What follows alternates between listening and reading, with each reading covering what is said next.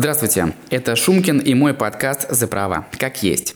Сегодняшний выпуск является логическим допиливанием предыдущего подкаста про обязательные управленческие навыки. Мы будем говорить про социальные связи. Социальные связи в самом широком содержательном значении вообще любые связи общества, которые формируются им во всех сферах, включая сферу предпринимательства. Мы залетаем в эту сферу как люди – как субъекты права, чтобы стать в будущем субъектами предпринимательской деятельности или экономической, кому как угодно. Целью таких социальных связей является благо, то есть вообще все то, что может удовлетворить наши потребности, духовные и материальные, на здесь и сейчас и на перспективу, а также способы перераспределения этих благ.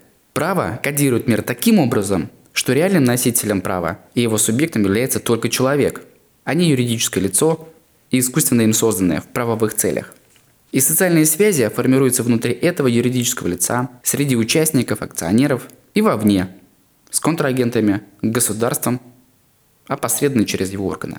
Такая архитектура социальных связей направлена в первую очередь для соблюдения баланса интересов самого человека, общества, в котором он живет, и государства, для понимания юридической ответственности в контексте принимаемых решений, управленческих решений. Эти принципы, кстати, и лежат в основе корпоративного права. К чему приводят эти социальные связи в бизнесе? К наличию обязательств совершать определенные действия или воздерживаться от них.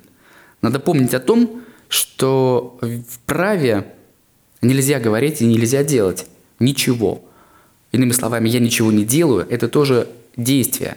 Выбор, выбор не принимать оценивается законодателем точно так же, как будто бы если бы вы совершили реальные действия, активные. Второе. Социальные связи в бизнесе приводят к самостоятельному выбору модели поведения. Мы помним, что законодатель ждет только рациональную модель поведения, то есть ту, которая зашита в нашем праве. Если мы смотрим на наши кодифицированные источники, кодексы, законы, в общем, те правила, которые вмяты в бумагу, предполагается, что это описание правил поведения в типовых ситуациях, в типовых историях. И законодатель лелеет надежду, что если мы будем придерживаться этих правил, это и есть рациональная модель поведения. Экономисты не согласятся с такой точки зрения. Трудно согласиться и мне. А, с такой точки зрения мне она кажется наиболее такой утопичной. И при этом модель поведения, выбор такой модели а, государство дает возможность совершить, выбрать самостоятельно и сделать это в первую очередь. Если мы ошибемся, законодатель реагирует негативно на наше поведение. Что же все-таки будет, если так не делать, как хочет законодатель? Любое поведение человека, предпринимателя, приведет к определенным юридическим последствиям. Это факт. Факт – это конкретно жизненные обстоятельства, которые что-то изменят. Или может изменить. Или повлечет к каким-то другим результатам. Ошибочный выбор, сознательный или нет, подлежит негативной оценке со стороны внешнего регулятора государства или модератора, как уже мы его называли, общественных отношений в предыдущих подкастах. Правом стоит помнить на негативную реакцию обладает только законодатель.